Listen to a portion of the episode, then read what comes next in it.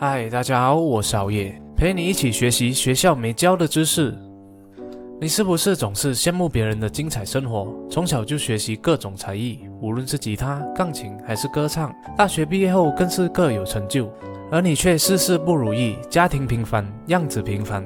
每当看到牛逼朋友在脸书或朋友圈发帖，总是留言“你的生活就是我的梦想，老板带我飞”之类的话。经常觉得自己的遭遇比别人差，资质比不上别人，生活更是过得比别人困难。今天好业就和大家分享心理学当中的跨栏定律，让你走出输家人生的状态。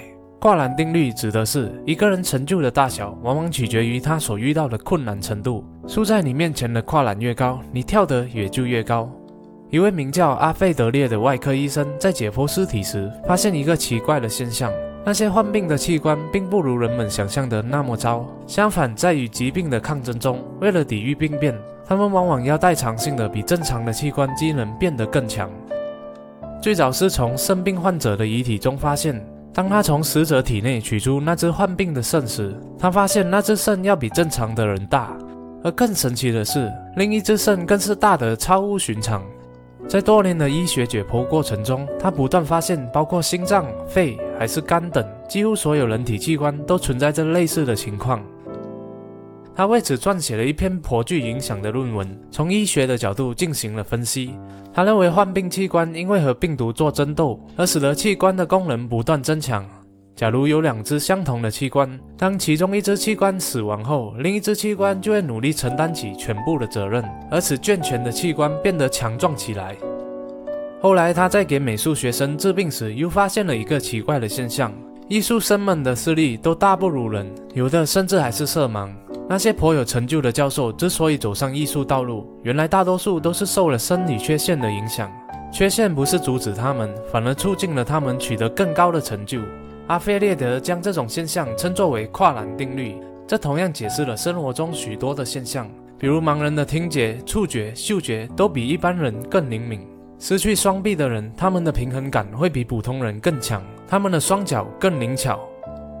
跨栏定律告诉我们，设定一个高目标就等于达到了目标的一部分。许多人没有成就，并不是因为能力不够，而是不敢制定高远的奋斗目标，因而缺少排除万难、迈向成功的动力。同样的道理，当你感到挫折、失落无助的时候，就把这些困难当作栏杆吧。更高的难度往往带来更好的成绩，更多的挑战会让人生更加精彩。问题的大小决定了答案的大小，就像棒把沙子变成了珍珠。我们要善于把局限变成优势，障碍会使我们变得更强大。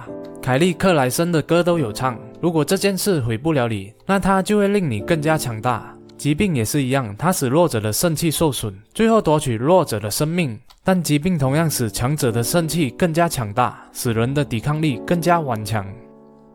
前世界首富洛克菲勒说过：“如果你没有经历过不幸，那就是最大的不幸，因为你不知道不幸是什么样子的。